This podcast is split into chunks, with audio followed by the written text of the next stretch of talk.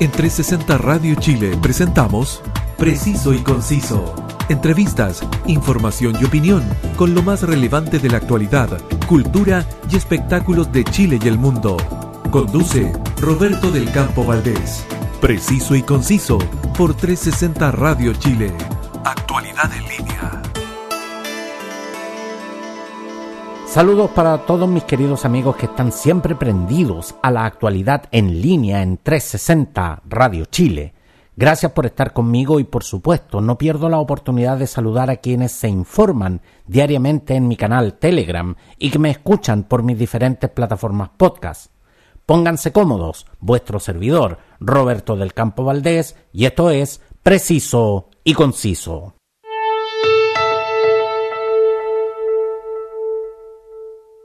El jueves 12 de mayo, en mi canal informativo Telegram, tuve que dar a todos ustedes la triste noticia que Francisca Sandoval, quien reporteaba la marcha convocada por la Central Clasista de Trabajadores el 1 de mayo y quien recibió un impacto de bala en su cabeza tras luchar por 12 días, falleció. Mucho se cuestionó el hecho que Francisca no tenía la profesión de periodista y que nada tenía que estar haciendo ahí. Quiero partir diciendo que muchos de quienes nos dedicamos a las comunicaciones en los denominados medios independientes no somos periodistas. Siempre lo he dicho, yo no soy periodista. La gente cree que yo soy periodista porque informo noticias y porque hago entrevistas, pero yo jamás me he presentado ni he afirmado que soy periodista una profesión por la cual siento mucho respeto y que me habría encantado estudiar y ejercer, pero por circunstancias de mi vida no se pudo concretar. Pero eso no hace menos válido mi trabajo y el de Francisca Sandoval ni el de su equipo de Señal 3 La Victoria. Quiero recordarles a quienes me están escuchando que don Julio Martínez, que en paz descansa, fue el más importante periodista chileno especializado en fútbol, con una extensa trayectoria en la prensa escrita, radial y televisiva, considerado por muchos profesionales periodistas como el mejor de todos y cuyo nombre hoy lleva el Estadio Nacional, jamás pisó una escuela de periodismo. Por esa razón, ¿vamos a desconocer su aporte? Por supuesto que no. El día que Francisca Sandoval recibió el disparo que le costó la vida, gracias a una serie de imágenes de diversas cámaras de seguridad y de personas anónimas que como Francisca registraban imágenes con sus celulares, se pudo establecer que once personas abrieron fuego durante los violentos incidentes que se registraron ese día en el barrio Meij. ¿Dónde están las pistolas? Las pistolas adelante. gritaba uno de los hombres que supuestamente se encontraba resguardando los locales y el comercio informal de Make. La misma persona que hace este llamado es quien grabó el video donde se escucha su petición de que las pistolas al frente. En el mismo registro se puede observar que el sujeto se pasea frente a las barricadas a vista y presencia de carabineros.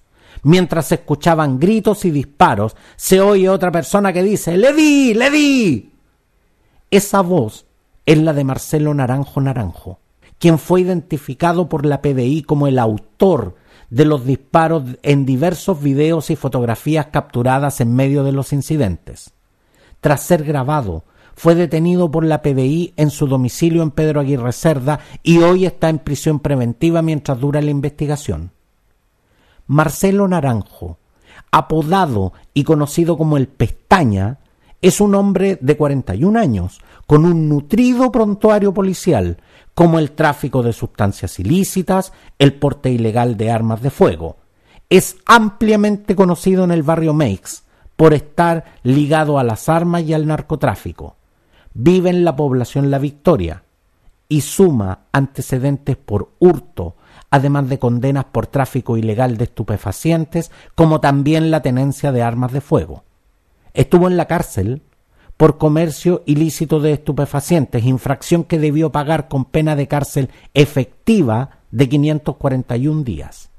Tras estos lamentables hechos, surgieron inmediatamente las críticas y los comentarios despiadados en contra de Francisca Sandoval, quienes junto con majaderamente insistir en que no era periodista y que dónde estaba su título, que era un activista de grupos de extrema izquierda, que murió en su propia ley porque el balazo lo recibió en medio de un saqueo antifascista de anarquistas que ella misma promovía, que la izquierda y el gobierno validó la violencia política y ahora mira desde el palco, que la alcaldesa Iracy Hasler llenó de comerciantes ambulantes Santiago. Yo me pregunto, y pregunto a ustedes, ¿todo esto valida el asesinato de una persona? Les di un espacio para que lo piensen. Sé que muchos de ustedes tienen sus legítimas convicciones, que por supuesto son abiertamente distintas a las mías. Pero la afirmación que hice esta semana en la red social Twitter, donde pueden encontrarme con mi nombre personal, fue Chile está alcanzando niveles de bajeza moral impresionantes. Por supuesto, esto generó la inmediata reacción de muchos que señalaron a la derecha con los peores calificativos y quienes me acusaron personalmente de validar la violencia solo desde mi postura ideológica. Soy de izquierda, claro que lo soy. No milito en ningún partido ni pertenezco a ningún movimiento. Si eso le causa incomodidad a alguien, me da igual. Porque en una sociedad sana y democrática todos tenemos derecho a la libertad de pensamiento y libertad de expresión. Pero por supuesto, señores, todo tiene un límite. Porque los mismos que rasgan vestiduras por Francisca Sandoval festinaban la muerte del carabinero Brian Washington Rivas Manríquez de tan solo 23 años, quien falleció en acto de servicio el 5 de mayo, dejando a una mujer sin pareja, a un bebé de dos meses sin padre, y a toda una familia sumida en el dolor y la tristeza. Existen vidas más valiosas que otras, dependiendo de qué postura ideológica o política nos encontremos. Cada día reviso diferentes agencias noticiosas para informar del acontecer coyuntural y para recoger información que utilizo para mi trabajo. Además, porque soy intelectualmente muy inquieto y siempre quiero saber pero el punto es que cada día debo informar sobre diferentes actos delictuales y diferentes hechos de violencia. Es cosa de todos los días hablar de hechos de violencia en la hermosa región de la Araucanía, llena de imponentes paisajes y de una riqueza cultural y patrimonial única, y cuyos habitantes deben vivir en permanente estado de emergencia ante la necesidad de resguardar el orden público y las garantías constitucionales en la zona. Algo que diferentes gobiernos de diferentes tendencias no han conseguido. Esta semana, la comisión mixta que revisaría el proyecto de infraestructura crítica donde el gobierno espera ingresar la reforma para contar con un estado intermedio, iba a sesionar el lunes pero se suspendió. La idea es buscar los acuerdos en el Congreso y tramitar cuando exista apoyo a la propuesta de la moneda que insiste que el estado de excepción no es una opción para ellos. Lo cierto es que la ausencia de un real Estado de Derecho en la denominada macrozona sur ha generado graves actos de violencia armada y bélica que están realizando grupos radicales y extremistas y delincuencia organizada que ha costado demasiadas vidas. ¿Cómo olvidar la madrugada del 4 de enero de 2013 cuando Werner Lutzig, de 75 años, y su esposa Vivian Mackay, de 69 años, fallecieron calcinados dentro de su propia casa en medio de la desesperación mientras delincuentes incendiaban deliberadamente su propiedad. Nos impresionamos esta semana con el valiente accionar de educadoras de párvulo, calmando a niñas y niños al ritmo de una canción infantil en un jardín de la población La Victoria, en medio de una balacera. Video que por cierto se hizo viral. En este registro vemos niños entre unos dos a cinco años quienes se encuentran de guata en el suelo, porque en la calle delincuentes estaban arreglando sus problemas de la mejor manera que conocen, que es a balazos sin importarles nada el daño colateral que causan o que podrían causar. Pero los medios lo informan como un ajuste de cuentas.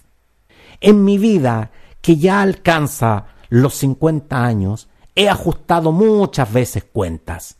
Pero, ¿desde cuándo se normalizó que las cuentas, los problemas o las meras diferencias se ajustan a balazos en la vía pública? El lunes 9 de mayo tuve que informar que una niña de 13 años murió al recibir una bala en su cabeza mientras se movilizaba junto a su familia en su auto en Chillán.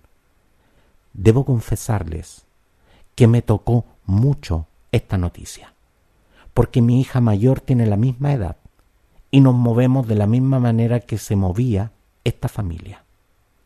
No me quiero imaginar el dolor que hoy siente su familia, a quienes envío desde aquí mis condolencias, que sé que nada aliviarán su dolor y que sólo la justicia y no la impunidad les traerá en algo el consuelo que hoy no tienen.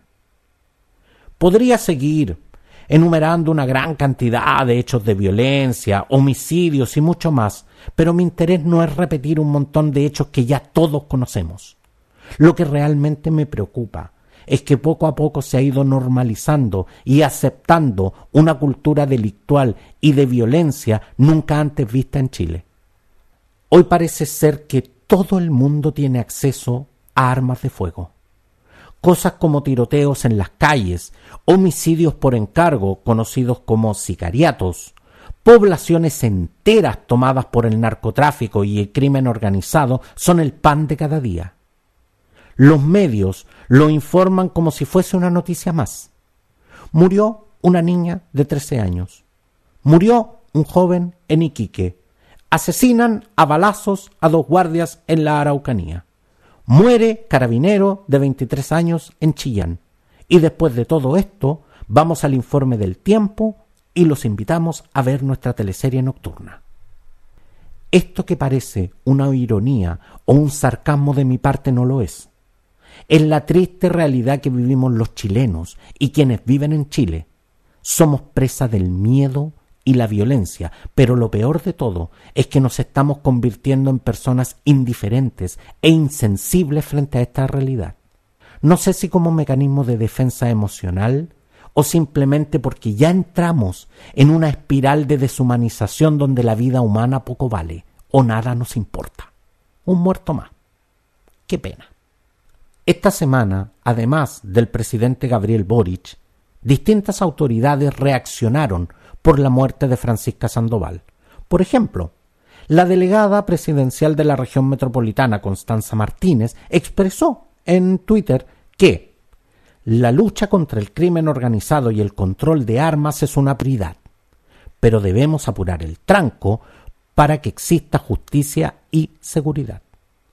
No vamos a naturalizar la violencia ni la impunidad.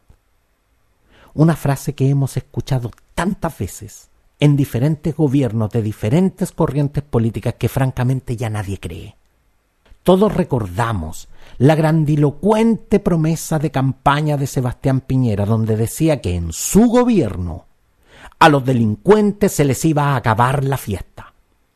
A mi parecer se acabó la fiesta y estamos viviendo el carnaval de la delincuencia, cuyas consecuencias pagamos día a día todos nosotros. La violencia perjudica la democracia y daña familias irreparablemente, dijo el presidente Gabriel Boric esta semana, algo que comparto plenamente. La pregunta que yo hago en este instante, cuando hace pocas horas se realizó el funeral de Francisca Sandoval, es ¿Cuántas vidas más va a costar la violencia que estamos validando, que estamos normalizando? ¿Cuántas vidas más va a costar el fracaso de las políticas públicas y las estrategias anunciadas con bombos y platillos en contra de la delincuencia, el narcotráfico y el crimen organizado? ¿Cuántas más? Los efectos de la violencia y la delincuencia pueden ser múltiples y variados quienes la hemos sufrido vivimos con una profunda sensación de humillación que genera mucha rabia. Estamos viendo cómo mueren personas como usted o como yo, niños, personas inocentes. Lo peor es que hoy también vemos cómo las personas perciben que la violencia es un mecanismo útil para lograr sus propios objetivos o la validación de sus ideas. Mientras hablo para ustedes, en muchos hogares como el de Francisca Sandoval hay ausencias, hay tristeza, hay dolor y una tremenda sensación de injusticia e impunidad. Espero de verdad que su triste partida y la de muchas personas sirva como punto de inflexión y se tomen las medidas que corresponden, porque el riesgo más grande que enfrentamos hoy es la habituación, la insensibilización, la invisibilización y la normalización de todo esto, pero sobre todo la desvalorización de la vida humana.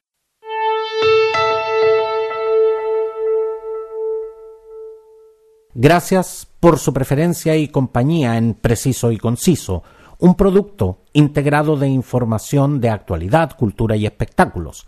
¿Quieres mantenerte siempre bien informado del acontecer noticioso nacional e internacional al instante? Puedes hacerlo suscribiéndote a mi canal Telegram. Puedes escuchar esta y todas las ediciones de mi podcast en Spotify y en las principales plataformas podcast. Búscame en tu preferida porque seguro que estoy y suscríbete para que siempre me puedas escuchar. Sígueme también en mis redes sociales. Gracias por estar conmigo y nos vemos en una próxima edición. En 360 Radio Chile, esto fue Preciso y Conciso. Entrevistas, información y opinión con lo más relevante de la actualidad, cultura y espectáculos de Chile y el mundo, junto a Roberto del Campo Valdés. Preciso y Conciso por 360 Radio Chile. Actualidad en línea.